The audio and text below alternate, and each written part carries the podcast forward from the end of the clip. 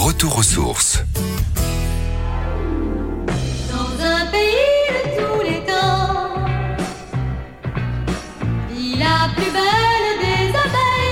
Reconnaît-on une abeille? Quelle est l'organisation d'une ruche? Comment est rythmé le travail des ouvrières? Voilà autant de questions que je vous invite à vous poser en famille.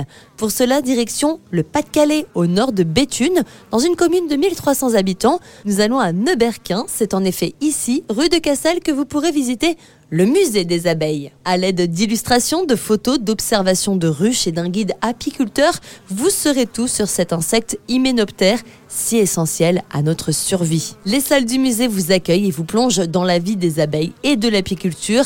Des mises en scène ludiques et pédagogiques avec pancartes explicatives vous aideront dans cette merveilleuse découverte. Miel, pollen, gelée royale, propolis, cire et même venin d'abeille n'auront plus de secret pour vous.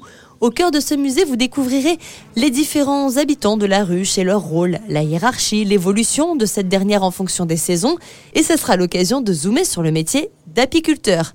Frelons asiatiques, réchauffement climatique ou encore pesticides, autant de prédateurs et d'ennemis pour cette sentinelle productrice de miel. Évidemment, cette visite sensibilisera petits et grands sur l'importance de la pollinisation pour l'humanité, sur l'environnement et sur les gestes quotidiens à adopter pour permettre la survie de ces insectes et cerises sur le gâteau. Pour terminer la visite, quiz, coloriage, dégustation de produits issus de la ruche que vous avez visité vous seront proposés. Pour cette balade hors du temps, en pleine nature, comptez 6 euros en moyenne et une heure et demie de visite. L'expérience vous tente, vous aussi?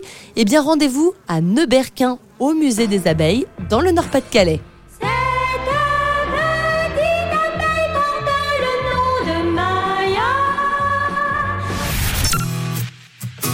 Retrouvez toutes les chroniques de Sanef 177 sur sanef177.com.